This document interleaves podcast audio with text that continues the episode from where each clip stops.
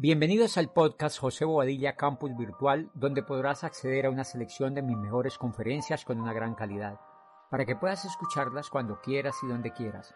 Así nunca pararás en tu proceso de aprendizaje. Cada semana tendremos nuevo contenido. Ahora sí, comencemos.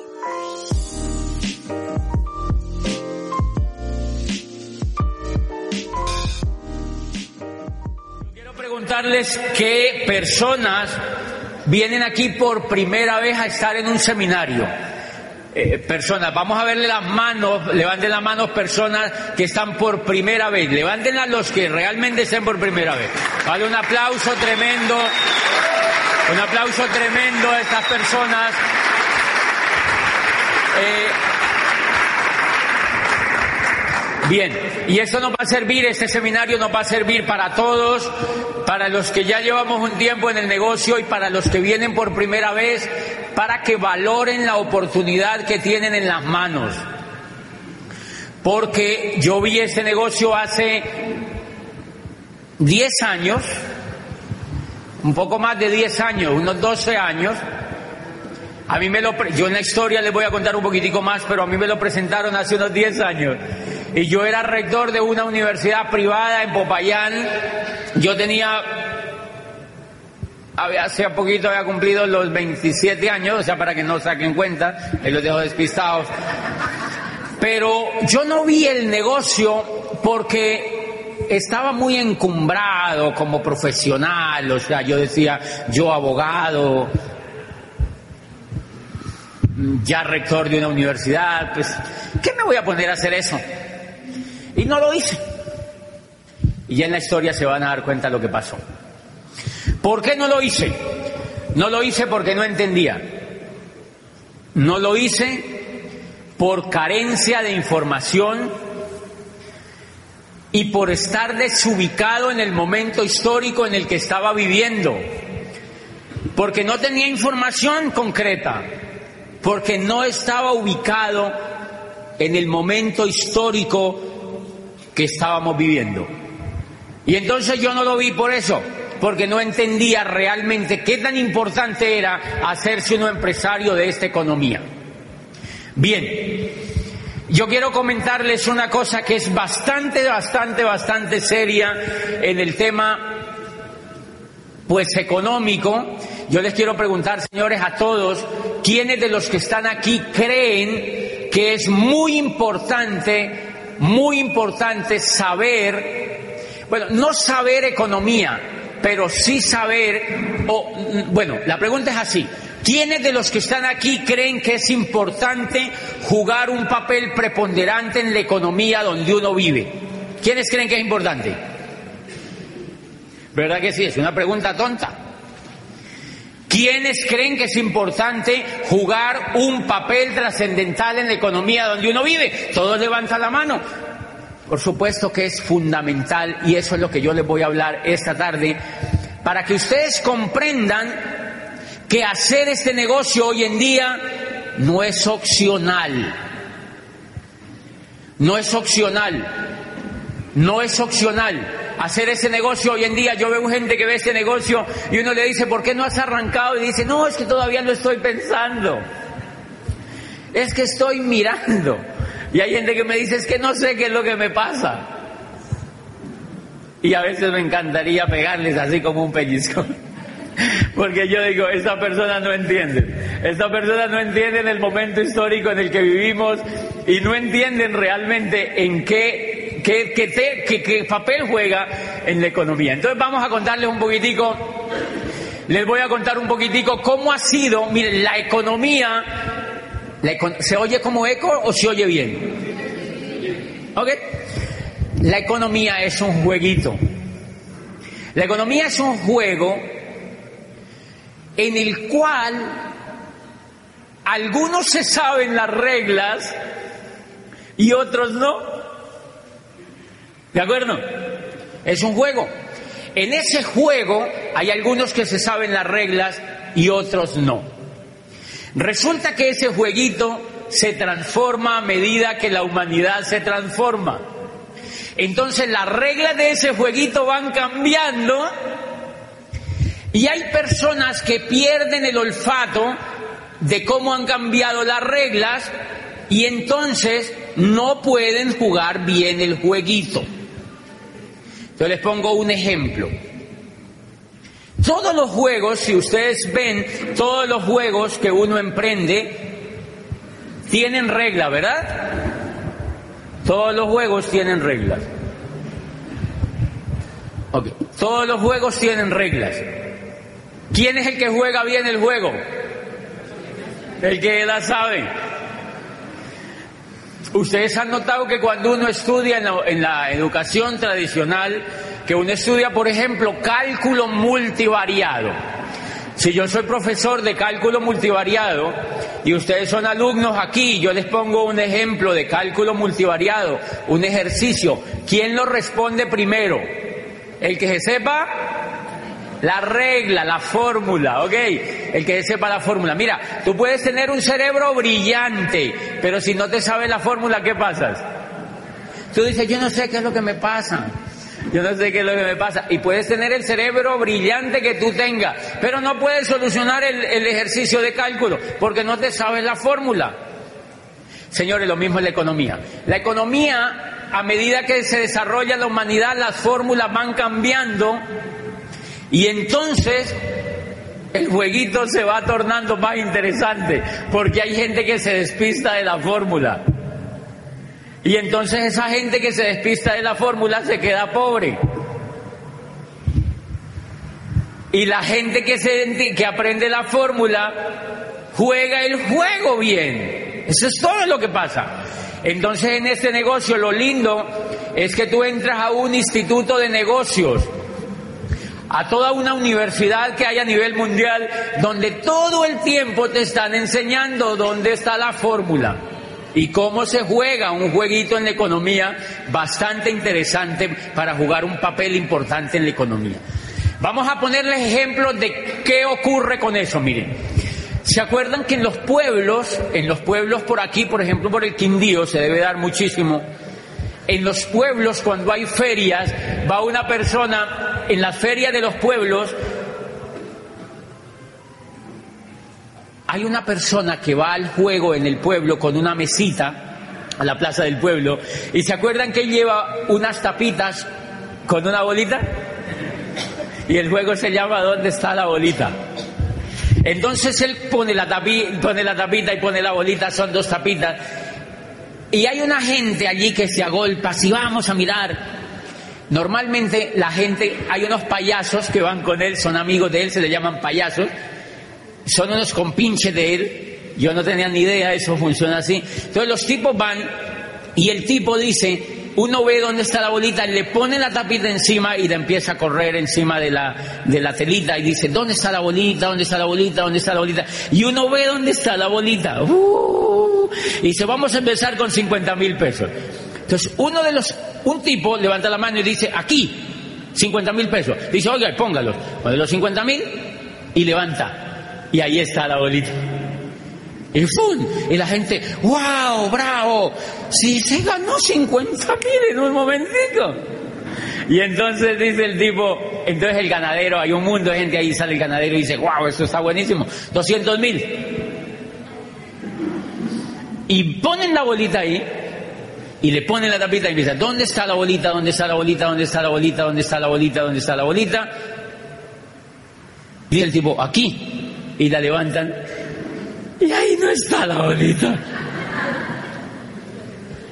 200 mil pesitos.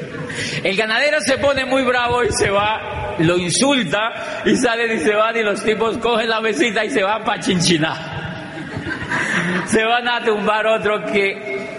¿Qué fue lo que pasó? El ganadero perdió el olfato de dónde estaba la bolita. Entonces, ¿qué es lo que hacemos en este negocio? Lo que hacemos en este negocio es volvernos profesionales para saber dónde va la bolita. Y eso es lo que está ocurriendo en la economía. Entonces voy a arrancar ahora a explicarles por qué ese negocio hay que hacerlo hoy en día y no es opcional para las personas hacer un negocio de este tipo. Entonces vamos a, para que me entiendan el tema de la bolita, cómo ha jugado a través de la historia. Miren, yo les quiero contar una cosa que ustedes ya saben, pero la vamos a recordar. Durante toda la historia, toda la historia de la humanidad, siempre ha existido dinero y por cantidades alarmantes. Los babilónicos, cinco mil años antes de Cristo, millonarios. Desde la época de Nabucodonosor II, eran, hacían hasta los muros que nosotros hacemos aquí para las materas en ladrillo y cemento, allá lo hacían de oro. O sea, ellos no eran como nosotros. Los muros los hacían de oro. Y las estatuas de los libertadores de las ciudades no los hacían de barro como los hacemos nosotros, los hacían de oro. Eran millonarios, eran millonarios. ¿Había dinero? Había mucho dinero. Y desde el tiempo de los egipcios había montones de dinero, montones de dinero, los babilónicos, los romanos, y desde el tiempo de los griegos y durante todas las etapas del desarrollo del hombre sobre la tierra, siempre ha habido riqueza. Lo que pasa es que esa riqueza solamente la manejan los que saben dónde está la bolita. O sea que el tema de la pobreza y la riqueza es que uno pierde el olfato de dónde va la condenada bolita, eso es todo. Y eso simplemente es lo que ha ocurrido. Entonces yo, mire, hemos vivido tres etapas durante todo el desarrollo de la humanidad, tres etapas fantásticas, desarrollos de eras económicas, o sea, el juego de la bolita, digamos que el juego de la bolita primero se llamó parqués, y entonces después cambiaron la regla para jugar el parqués, la segunda vez y ya vamos en la tercera cambiada de reglas para jugar ese parqués. ¿Cuál es el problema? Que hay gente que está jugando el parqués con la fórmula de la primera. Y dice, ¿qué será lo que me pasa? Hello. O sea, no sabe cómo cambiaron las reglas y por eso la economía de él la tiene achurruscada. O sea, no capta dinero porque sencillamente perdió las reglas de dónde va la reglamentación de ese juego. Entonces yo les quiero preguntar, aquí hay administradores, me imagino economistas, ingenieros industriales, la primera gran era del juego de la economía, ¿cómo se llamó? La era agrícola. ¿Cómo era la bolita en el juego de la era agrícola? El juego, la bolita en el juego de la era agrícola, ¿quién la tenía? El que tenía la tierra. Entonces el que tenía la tierra tenía, tenía la bolita. Los que no tenían la bolita de la tierra, ¿qué era lo que les tocaba hacer? Trabajaban para el que tenía la bolita. ¿Cómo trabajaban para el que tenía la bolita? Eran esclavos. Eran esclavos. O sea que el negocio en la era industrial era tener tierra. Ay, en la era agrícola, perdón. En la era agrícola el negocio era tener tierra. ¿Quiénes tenían la bolita en la era agrícola? ¿Cómo se llamaban los tipos que tenían la bolita en la era agrícola? Se llamaban nobles. Eran reyes. Los terratenientes fueron ahora con los narcos. Pues no, mentira. Realmente en aquella época los que tenían la tierra eran nobles. Nobles. Los nobles eran los dueños de la tierra, eran reyes príncipes, condes, y tenían títulos todo el mundo, y era tan privilegiado tener la bolita de la tierra que ellos se creían enviados de Dios para administrar el mundo. Por eso el rey era capaz de decir, se acuestan todos a las siete y si no les echo bala. Listo, se acostaban todos a las siete, porque él decía que era una orden de Dios que le había llegado. El rey era divino, en la época de, se llamaba el derecho divino de los reyes. Se llamaba el derecho divino de los reyes, o sea, la legislación que existía durante toda la era agrícola era lo que al rey se le diera la gana pensar. Se me ocurre que todos deben poner a hacerse pan. Ok, hacer pan, porque era el derecho divino del rey. Punto. Él tenía la bolita, él tenía la tierra. El resto de gente no tenía la bolita. Y miren lo que ocurre. Hacia el siglo XV empieza unas personas, sobre todo de Italia, a descubrir que si ellos vendían productos, bienes y servicios a otras comunidades, o sea, empiezan a hacer un poco de comercio a manera de trueque, entonces hay unas personas que empiezan a llevar lana a Flandes, de, llevan lámparas de Venecia a París y empiezan a traficar lámparas, mantas, lana y empiezan a intercambiar. Y resulta que a estas personas les empieza a sobrar, del trueque que hacen, les empieza a sobrar riqueza, les empieza a quedar lo que hoy llamamos como plusvalía, lo que se llamó después como plusvalía.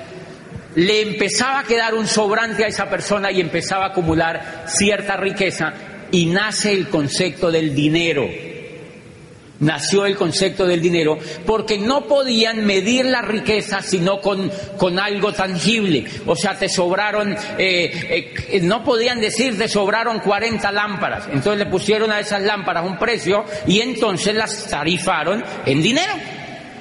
Bueno, pues a esta gente le empezó a sobrar dinero. Entonces Oscar dijo, wow, me sobró dinero y se va a traer más lámparas, ¿sabe? A, ¿Dónde hacían las lámparas? Era en, donde todo es un inundado, ¿cómo es? En, Venecia. Entonces se iba, sí, aquí fue un presidente a Venecia y le dijo, queridos damnificados, y eso no es, es que viven en el agua, o sea, no es normal. Y entonces, eso fue real, de verdad. Entonces Oscar, Oscar fue, Oscar fue y empezó a llevar más lámparas y cuando hacía el trueque le quedaba más dinero.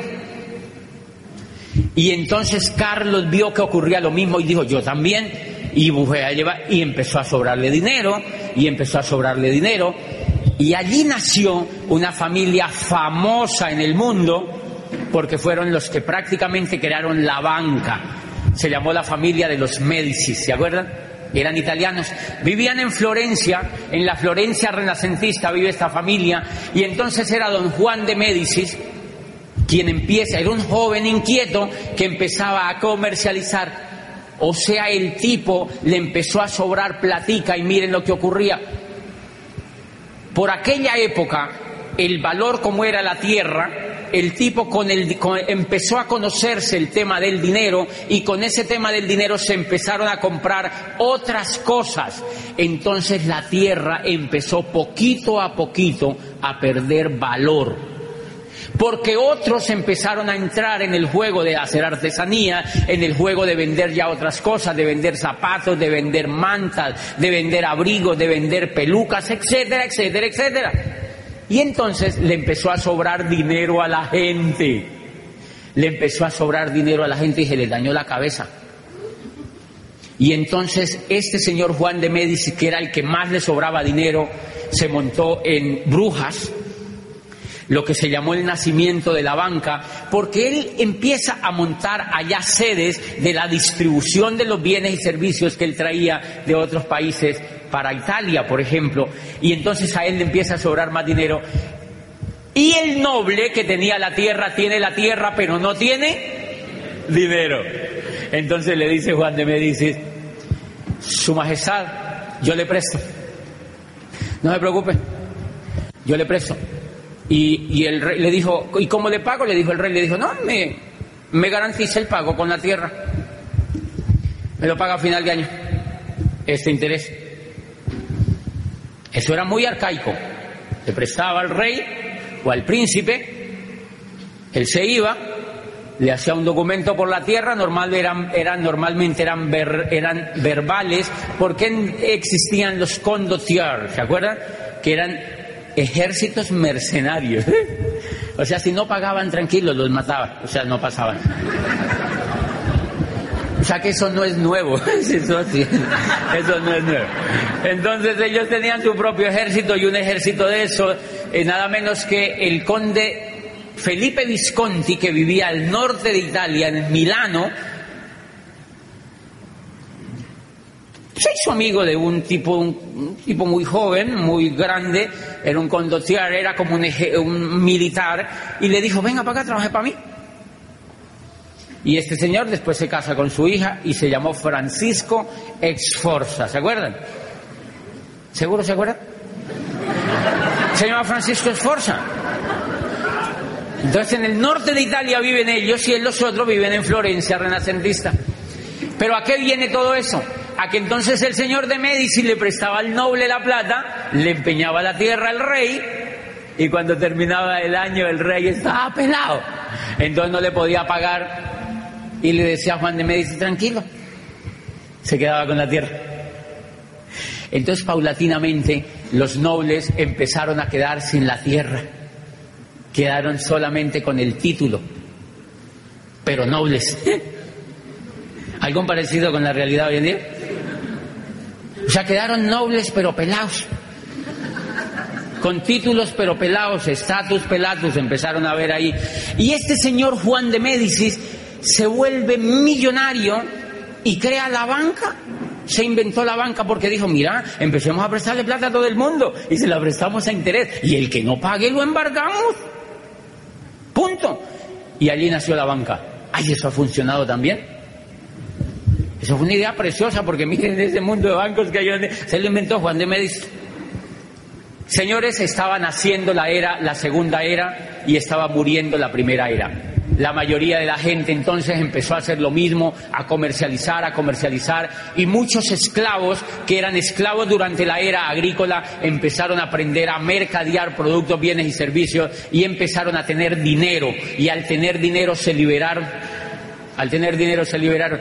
Pero hay una cosa muy interesante. A estos señores que les sobraba mucho el dinero, sobre todo a los Médicis y a estas familias que les sobraba mucho el dinero, dijeron, bueno, ¿Qué hacemos ahora? Nos está sobrando el dinero, ¿qué hacemos con este dinero? Y la gente está demandando productos, bienes y servicios. Y adivine qué montaron. Las, primeras fábricas pequeñitas empezaron a, a fabricar cosas empezaron a fabricar cositas, empezaron a fabricar abrigos, empezaron a fabricar zapatos en serie, empezaron a hacer cobijas, empezaron a hacer trajes de lana, etcétera, etcétera, etcétera. Señores, y la gente se empezó a dedicar a montar pequeños negocios propios en sus casas, en las esquinas, y los que tenían dinero montaron fábricas. Pero había un problema complicado.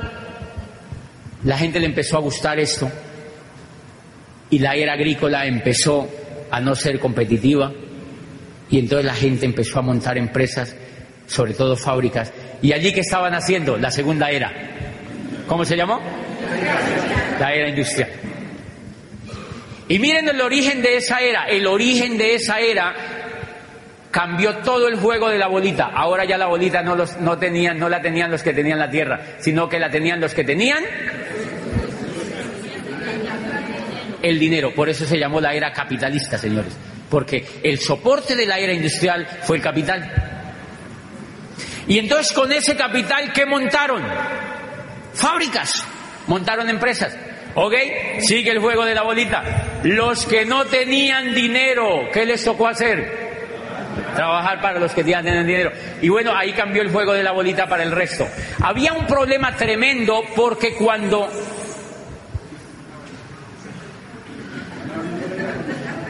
¿Qué es esa boya, Juan David? Y entonces los que tenían, allí surgió un problema tremendo porque cuando empezaron a montar las industrias estaba vigente, el sistema que estaba vigente de trabajo era la esclavitud. Entonces ser esclavo en la era agrícola, claro, los que no tenían la bolita de la tierra tenían que ser esclavos. Ser esclavo era buenísimo para los que no tenían la bolita. ¿Por qué? Les daban la comida, les daban el vestido, y les daban el techo. Sí, de vez en cuando les pegaban. Pero tenían todo, ¿verdad? Les daban la comida, les daban el techo y les daban el vestido. Cuando empiezan a hacer la industria, cuando Watson perfecciona la máquina de vapor y empiezan a adaptar la industria, dicen, eso con esclavos no se puede hacer, porque los esclavos eran hongos. Los esclavos eran perezosongos. Y con esclavos eso no se puede hacer. Entonces los ricos tuvieron una brillante idea, los que tuvieron la, la bolita. Dijeron, liberemos a los esclavos. y empezaron paulatinamente a liberar a los esclavos y dijeron y ahora contratémoslos mediante un sueldo para que se gasten la plata en lo que ellos quieran, pero en los negocios de nosotros. Qué lindo, ¿verdad?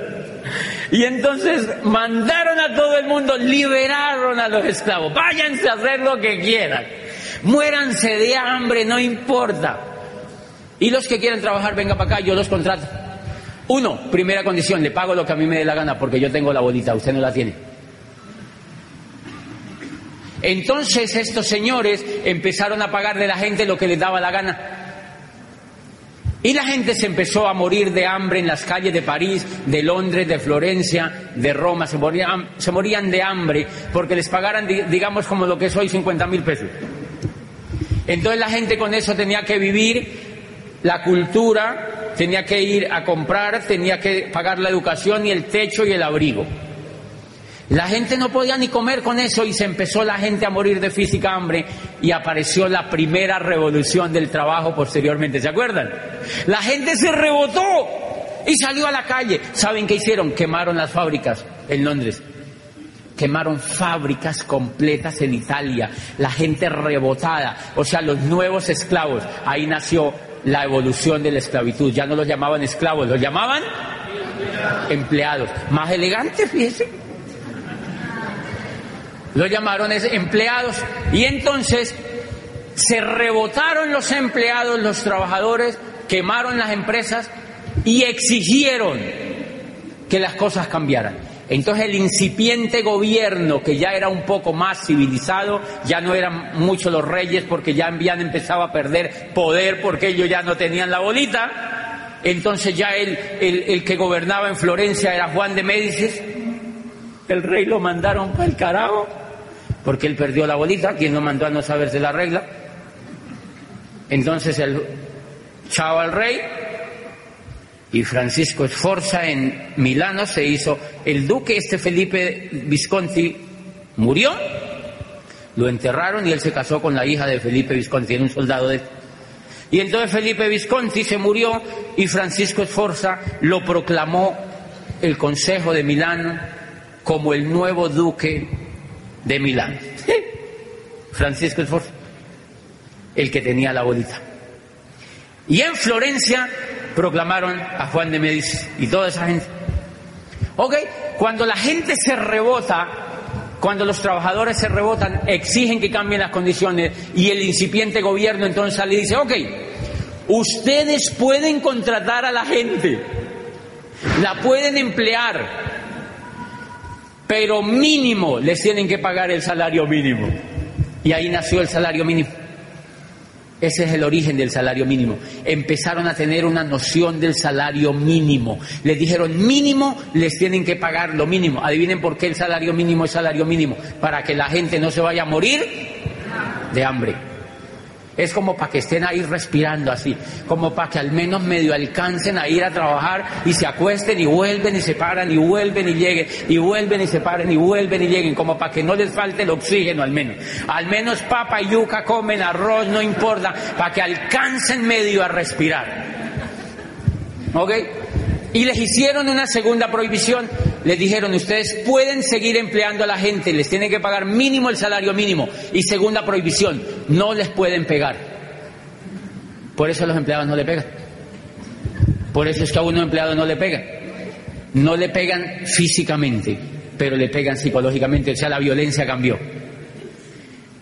Adivinen qué, qué fue lo que pasó. Sencillamente la, la esclavitud evolucionó porque perdieron el olfato de dónde iba la bolita. Y hubo una gente que sí supo para dónde iba la bolita y se volvió industrial en esa época. Y entonces hay una cosa que yo les quiero explicar a partir de ese momento. Para eso les cuento esto. Miren, la era industrial, la era industrial estandarizó todo. Trajes en serie, zapatos en serie, correas en serie, Cachuchas en serie. Aquí se puede decir cachucha, ¿verdad? Ok. Es que como yo acabo de venir de Argentina, imagínate. En Argentina cachucha es el órgano femenino, imagínate. Entonces yo allá le dije a una señora, ay, qué linda cachucha, y la señora me miró re mal y dijo, ay, ¿cómo así la señora? No se puede decir cachucha ya. casi me muero de la pena ya porque allá no se puede decir cachucha.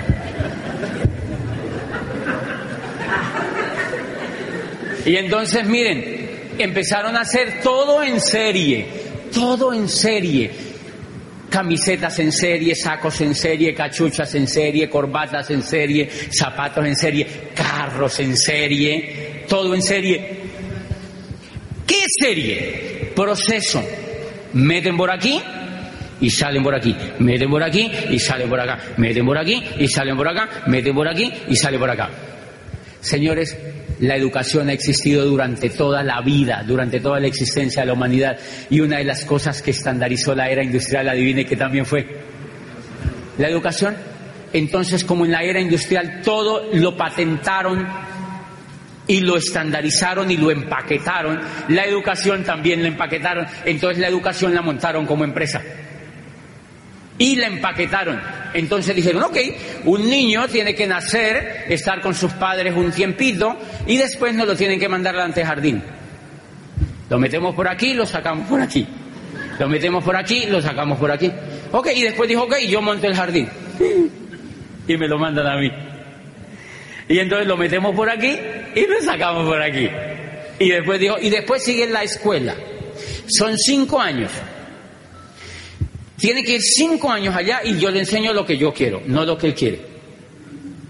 Lo metemos por aquí y lo sacamos por aquí. Y después sigue. Entonces empaquetaron cómo ser profesional. Durante todas las épocas de la humanidad ha habido médicos. Hipócrates era médico, señores. Pero él no fue a la facultad de medicina. Y es el padre de la medicina. Allá no habían universidades, por fortuna. Pero él es el padre de la medicina. En la era industrial dijeron, empaquetemos la medicina y la vendemos como producto. Los metemos por aquí, les hacemos ir 10 semestres por aquí, por aquí, por aquí, por aquí, por aquí y los sacamos por aquí. Psicología como proceso, enfermería como proceso, administración como proceso, como si fuera fabricando salchichas igualitico como si fuera una fábrica de salchichas. Entonces empezaron a sacar médicos, abogados, ingenieros, médicos, abogados, ingenieros, enfermeros, profesores, médicos, filósofos, economistas, igualitico como salchicha. Y va, va, va, va, va. Y la mentalidad de todo lo que sacaron era para que se adaptara a la era industrial. ¿Qué necesitaba la era industrial? Empleados profesionalizados. No necesitaban industriales ni necesitaban empresarios. ¿Para qué yo voy a educar un empresario si el empresario soy yo? Usted lo que tiene que es ir a estudiar para que me haga caso a mí. Punto y se acabó. Para que trabaje para mí. Por eso entonces la educación en ninguna parte le hablan a usted de que usted estudia para que se vuelva empresario. Le dicen, no, cállese y sigue estudiando. Porque usted sale a trabajar para otro. Entonces miren los títulos. Administrador de empresas.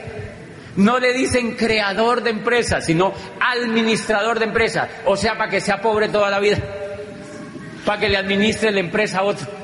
Porque usted lo vamos a educar para que usted sea pobre, para que trabaje para otro. Punto y se acabó.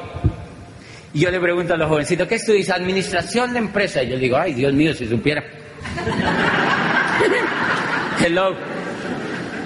Pero yo no sabía esto, señores. Y entonces empezaron a sacar ingenieros médicos, abogados, psicólogos, administradores, economistas, como si fueran salchichas, salchichas, salchichas, salchichas. ¿Cuál es el gran problema?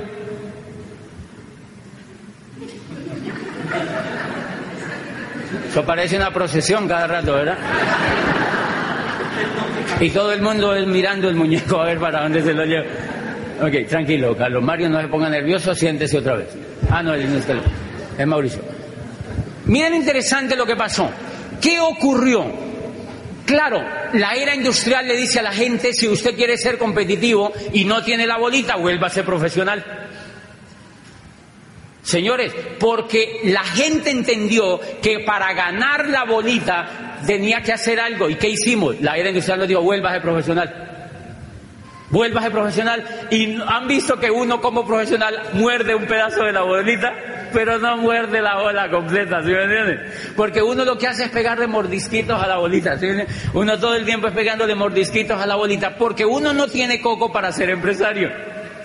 Porque a uno no lo han educado para ser empresario, sino que lo educaron es para que trabaje para otro.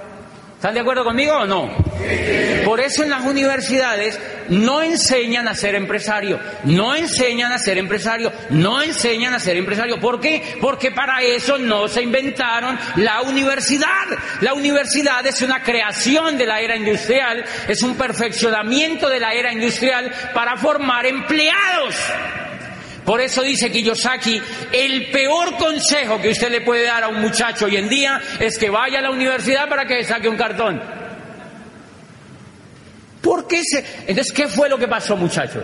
Que la gente empezó a profesionalizarse, salchicha, salchicha, salchicha, salchicha, salchicha, salchicha, salchicha, salchicha, y la era industrial empezó a acabarse, se acabó la era industrial y las universidades siguieron, salchicha, salchicha, salchicha, salchicha, y las salchichas ya nadie se las quiere comer. Las salchichas ya nadie se las quiere comer y siguen las universidades. Salchicha, salchicha, salchicha, salchicha, salchicha, salchicha, salchicha, salchicha. Las universidades, nadie se quiere comer ya las salchichas y eso se llama crisis. ¿Quién le dijo a usted que se hiciera salchicha? ¿Quién le dijo a uno que se hiciera salchicha? Carencia de información carencia de información, la bolita cambió y uno siguió haciéndose salchicha. Señores, ahora ustedes dirán, ay, él tan resentido. Pues miren, yo les cuento lo siguiente. Yo me hice abogado, salchicha, y como a mí no me iba bien en la vida, yo veía todas esas salchichas varadas y una que otra salchicha por ahí medio bien, pero con deudas, deudas, deudas y una casa prestada y un carro fiado y un divorcio en camino y todo el mundo agarrado y con deudas y quebrados y la gente ya viejita, la salchicha en las mismas. Y yo decía, hombre, a mí no me gusta ese estilo de vida. Yo no sabía, no había leído a Alvin Toffler, señores. Yo no había leído a un hombre que se llama Alvin Toffler, que se llama La Tercera Ola, y ahí te explica ese problema. Yo no había leído eso, porque las salchichas en la salchichería no leían esa vaina. Y entonces miren lo interesante, yo me hice salchicha y me gradúo y me ponen pues el condoncito ese que le ponen a la salchicha, que es el grado, y me mandan para allá, vaya a ver cómo le va. Y los profesores, entonces nosotros, es increíble, yo, le, yo, yo era rector de una universidad y graduábamos gente todo el tiempo, eran así auditorios gigantes, y yo era el rector así acá sentado todo circunspecto y todos los aquí, los decanos y los profesores y los padres de familia, ya todo el mundo, y entonces nosotros graduábamos y pasen salchichas, pasen salchichas, pasen salchichas, pasen salchichas, y entonces uno lo graduaba y uno le, le, daba un abrazo, una palmada en la espalda y le decía, vayan a ver, ¿para qué consigue? Y uno se quedaba allá así. Porque los únicos que teníamos empleo éramos nosotros. Pero yo no sabía el problema, señores. Yo no lo hice de mala fe y les pido perdón. Yo no sabía el problema que había ahí porque me gané.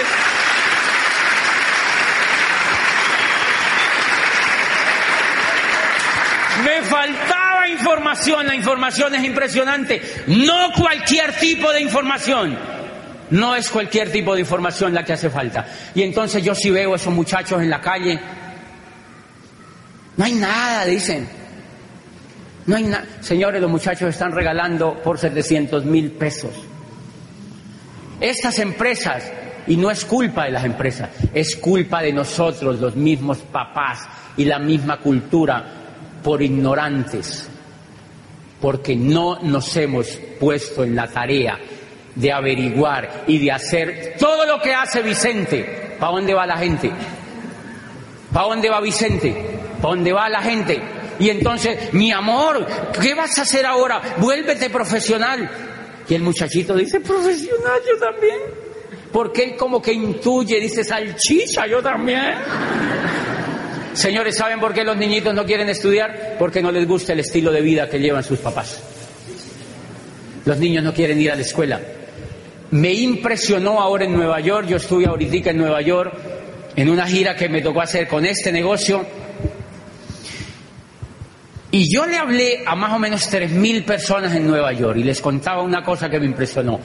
Todos los días en el hotel donde yo estaba veía un comercial de televisión donde salía pagado por el Estado comerciales diciéndole a los jóvenes, por favor vayan a la escuela, por favor completen el bachillerato, por favor vuélvanse salchichas, por favor, porque no quieren ir los jóvenes a la escuela, porque ellos no son tontolongos, ellos ya saben, ellos intuyen algo que el mundo ya no es como los papás vivieron ese es el gran error que estamos cometiendo con la juventud, haciendo que ellos hagan lo mismo que nosotros hicimos, así no funcione. Si nosotros ya nos dimos cuenta que no funciona, nosotros ya nos dimos cuenta que eso no funciona. Entonces, ¿qué pasó? Habrá gente que diga que, ay, pero él cómo habla de eso. Pues señores, yo me hice abogado y como no le pegaba la bolita, ni yo veía que los demás le pegaban, entonces yo dije, me voy a ser psicólogo.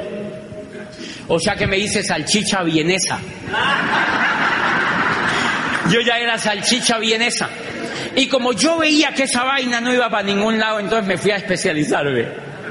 O sea, me fui a empaquetarme más, ¿no? A ver si me comía alguien. Me fui a empaquetarme más y me fui a especializarme. Y yo veía que esa vaina no daba y que no daba, y yo veía gente especializada, pelada. yo dije, no debe ser. Yo había leído una cosa que Drucker decía, dice la sociedad del futuro, no se divide entre los que tienen y los que no tienen, sino entre los que saben y los que no saben. Entonces yo decía, yo ya estudié dos carreras, hice posgrado, debe ser que me falte el doctorado. O sea que renuncié a mi trabajo y me fui a hacer un doctorado en Europa, o sea, hacerme salchichón. Me quería hacer salchichón cervecero. ¿eh? Señores, pues descubrí después de tanto darme que lo que Drucker decía eran los que saben dónde está la bolita. Y si hay algo que perdió el olfato total de dónde está la bolita es la educación, con todo el respeto pero perdió el olfato donde está la bolita. Por eso yo siempre he dicho que lo lamentable de esto es que los profesores en general que educan a los jóvenes son pobres. Y los profesores enseñándole administración a los muchachos, finanzas a los muchachos y estos muchachos están quebrados. Los profesores, ellos se suben por delante al bus y ellos se suben por detrás. O sea, Digamos que hay una, lo que yo siempre he dicho, una incoherencia total allí, porque sencillamente, ahora yo, y ustedes dirán, ¿y eso por qué sigue existiendo? Señores, porque la era agrícola todavía existe para mucha gente. La era agrícola ya acabó hace cinco siglos y todavía sigue, hay gente que vive del campo. ¿Quién dijo que no se podía? No pasa nada. Lo que pasa es que depende de lo que tú estés buscando. Entonces ustedes dirán, pero ¿y por qué entonces hay universidades y colegios? Sí, porque eso es muy buen negocio, porque hay mucha gente que le gusta hacerse salchicha todavía. Claro. Por ejemplo, las universidades públicas son un excelente negocio. ¿Para quiénes? Para el rector, para los profesores, diez mil profesores viviendo con sueldos bacaneados ahí, ¿sí me entiende? Sí. Páseme plata. Uh. Y nosotros pague impuestos y saquen salchicha, salchicha, salchicha. ¿Qué importa que no me las quieran comer? Eso no importa. Más salchicha, venga para acá, más materia prima. Han visto que las universidades están poniendo ya. ¿Cuándo ustedes habían visto las universidades poniendo publicidad? Yo llego a mi Popayán querida y yo veo en la universidad donde yo estudié una valla gigante venga a estudiar una carrera del futuro. Y yo digo, ay, esas salchillerías están como mal ya. Porque tienen que ponerle a la gente ya publicidad como si fueran cremas de dientes las carreras. Porque los muchachos no quieren. Los muchachos no quieren. Bien, ¿a qué viene todo esto? ¿A qué viene todo esto? A que en este negocio, señores, y me encanta, y ahora, ahorita me presentaron un muchachito que tiene 17 años, Y él está decidiendo estudiar su carrera. Yo digo, pues estúdiela, o sea, hágale. Vuélvase salchicha, mi amor, o sea, hágale. Pero después no se queje. Si a mí me hubieran dicho esto antes, entonces ¿a qué viene todo esto? Que tú cuando entras a este negocio, miren la percepción equivocada de la mayoría de la gente allá afuera. La gente allá afuera, en su mayoría, cree que usted entra a este negocio a vender productos. ¿Sí me entiende? Señores, lo principal que usted entra a este negocio es hacer una carrera profesional para hacerse empresario de la nueva economía. Y eso está por encima de cualquier carrera, señores. Ese es el privilegio al ingresar a un negocio como esto y por eso yo descubrí este negocio. Miren el libro que yo tengo en la mano. Los nuevos profesionales se llama el surgimiento del network marketing como la próxima profesión de relevancia. O sea que ese muchachito que me preguntó hoy si él le gusta este negocio él podría darse el lujo de no hacer ninguna carrera y estudiar esto como una carrera profesional, porque aquí no le van a dar título. O bueno, sí le dan título, yo tengo un título, yo soy Diamante Funda Foundation. O sea, yo tengo un título. Señores, y Rodrigo y Gloria Correa tienen un título que se llama también Diamante Fundador y ellos hablan por el mundo y ellos no fueron a la universidad. Pero miren lo interesante. Estos señores tienen el estilo de vida que cualquier salchicha le encantaría tener. Yo vivo con ellos viajando. En Las Vegas éramos, nosotros dijimos, ay no, la gente, ¿por qué será que no hace esto? en Las Vegas nosotros felices allá. Y, y ahorita que aquello sube en Nueva York, a mí me impresionó porque yo estaba hablándole a tres mil personas en pleno Manhattan enseñándoles un colombiano cómo hacerse empresario de esta nueva economía. Y yo decía, qué privilegio, Dios mío, qué privilegio. Y como rector de esa universidad en Popayán, a mí no me invitaban ni al Bordo Cauca, mi amor. Me invitaban era a Santander de Quilichao, Titiribí, o sea, ¿sí me entiendes? Y ahora, como diamante de este negocio, hablando en pleno Manhattan sobre la nueva economía.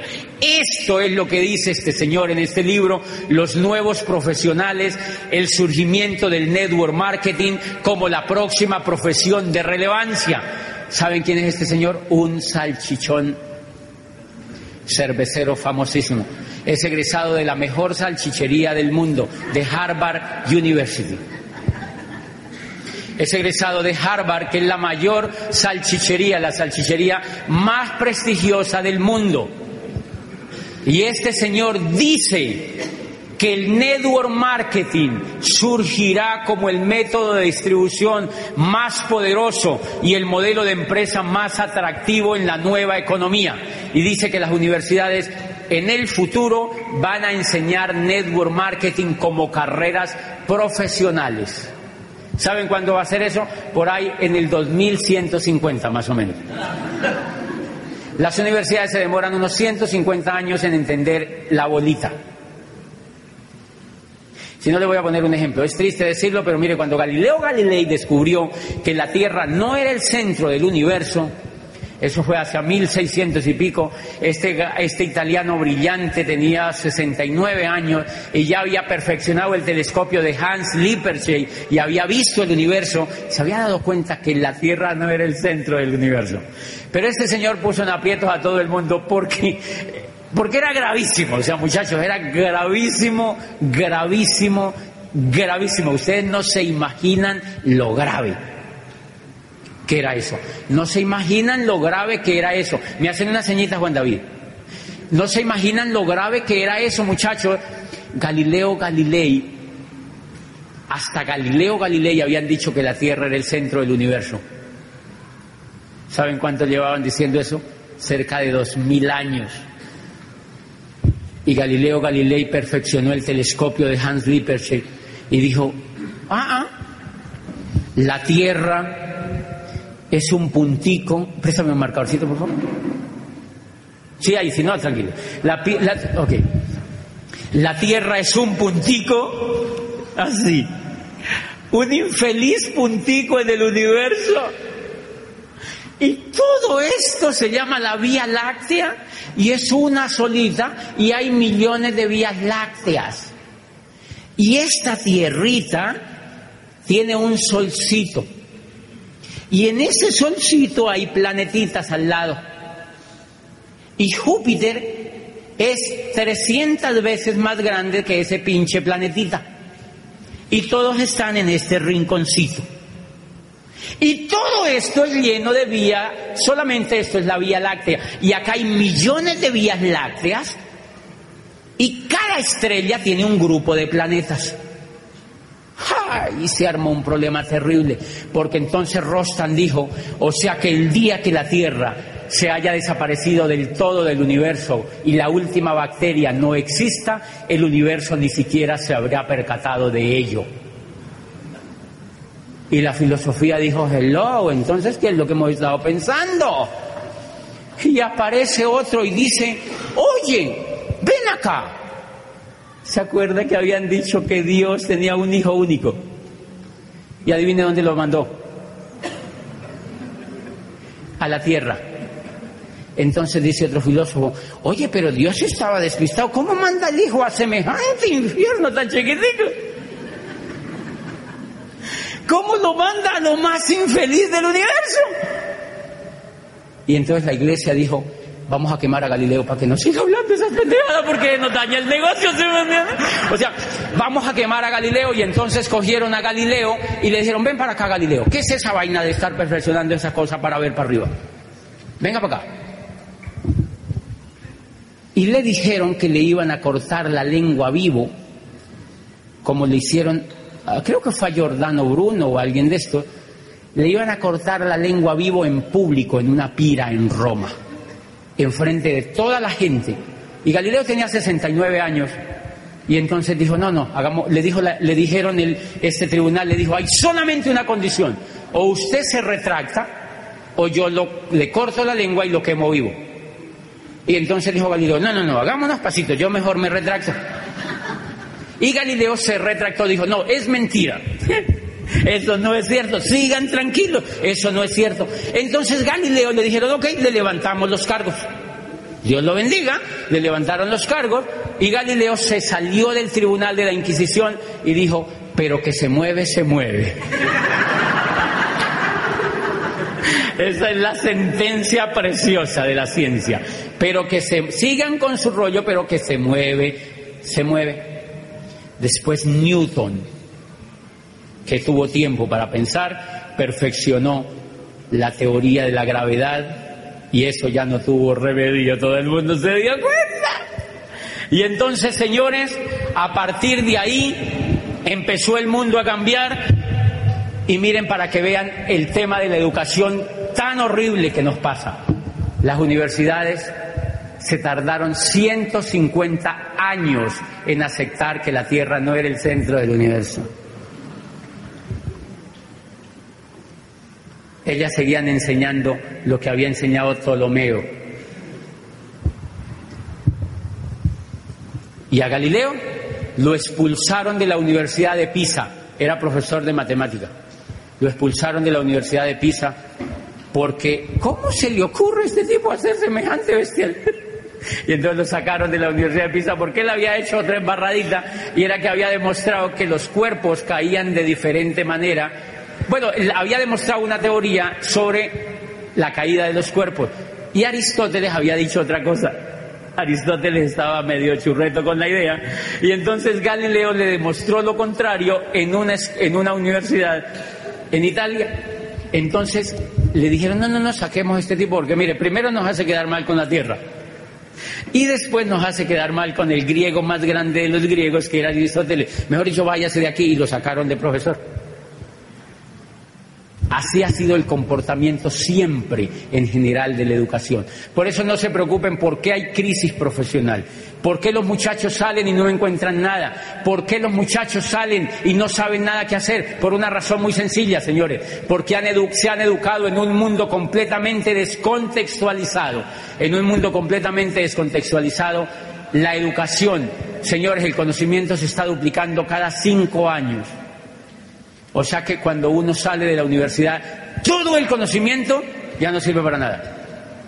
Porque el esqueleto donde está montado ese conocimiento ya no es coherente para eso. O sea que uno sale con el título, pero para mostrárselo a la gente. Porque no le funciona en la práctica, en la realidad lo que uno ha estudiado. Y a eso viene entonces mi reflexión esta tarde. Señores, es tiempo de cambiar y es tiempo. ¿Qué fue lo que yo hice? Lo que yo hice fue descubrir que en este negocio había una oportunidad de hacerme profesional había una oportunidad de hacerme profesional. ¿Quiénes estarían dispuestos a dar lo que sea por hacerse profesionales para encontrar la bolita de mejor manera? Ok, eso es lo que vamos a hacer con ustedes, señores. Lo que hacen los líderes con nosotros es trabajar de la mano mediante la referencia de otros líderes que se han vuelto profesionales para hacerse profesionales competitivos en la nueva economía. Y ese es el papel que yo hago todos los días. El papel que yo hago los días, todos los días, cuando auspicio a una persona, más allá de que haga cualquier cosa en el negocio, es hacerle entender que ella puede hacerse profesionalmente competitiva en una industria. Pero miren muchachos, este negocio le brinda a uno la posibilidad de hacerse profesional y cuando yo digo profesional es como para que más o menos equilibren el término, para que entiendan porque tenemos el disco de lo que viene de allá afuera, pero es para que nos hagamos competitivos en la economía que estamos viviendo. Y una de las cosas que usted puede hacer es este negocio. Una, con la educación que yo he recibido de este negocio, con la educación que yo he recibido de este negocio, una de las cosas que pude hacerme fue diamante.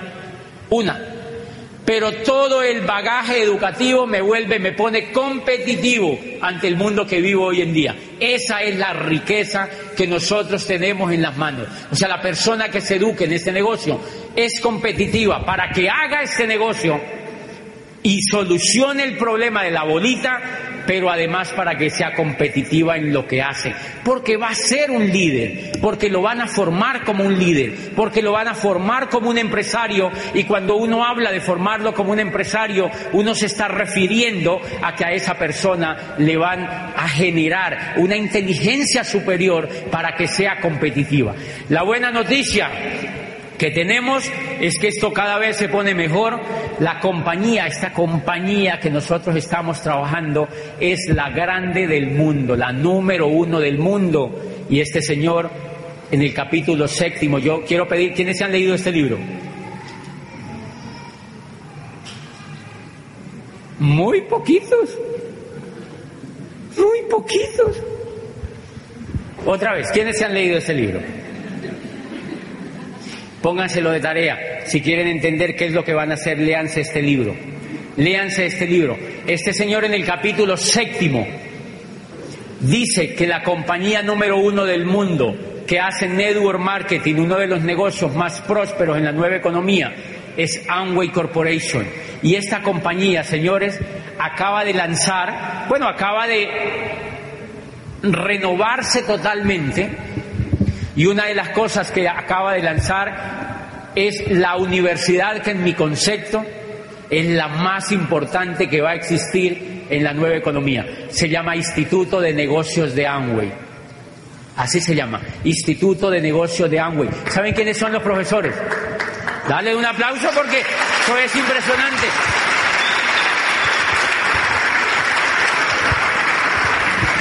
Se llama Instituto de Negocios de Amway y la compañía empezó a financiar y empezó a meterse con todo para poner este instituto como lo más brillante que ellos han creado para seguir formando empresarios. Llevan 50 años formando empresarios, pero este tiempo les exige que ellos tienen que controlar muchísimo más el proceso y entonces empezaron a apoyar la educación y se llama Instituto de Negocios de Angüe. Los profesores, cerca de 5.000 diamantes del mundo entero y más de 50.000 esmeraldas en el mundo. Más de 50.000 esmeraldas en el mundo entero y cerca de 5.000 diamantes, o sea, personas libres financieramente, van a ser los profesores de tus hijos y van a ser los profesores de tu madre, bueno, sí, de la suya, y van a ser profesores de tus vecinos, y van a ser profesores de tus amigos. Ese es el equipo que tiene Amway para formar los nuevos empresarios del futuro y a eso es que te han invitado, a que seas profesional de este negocio y te dan el vehículo para que alcance la prosperidad financiera. Me alegro de estar con ustedes y ya nos vemos en la segunda.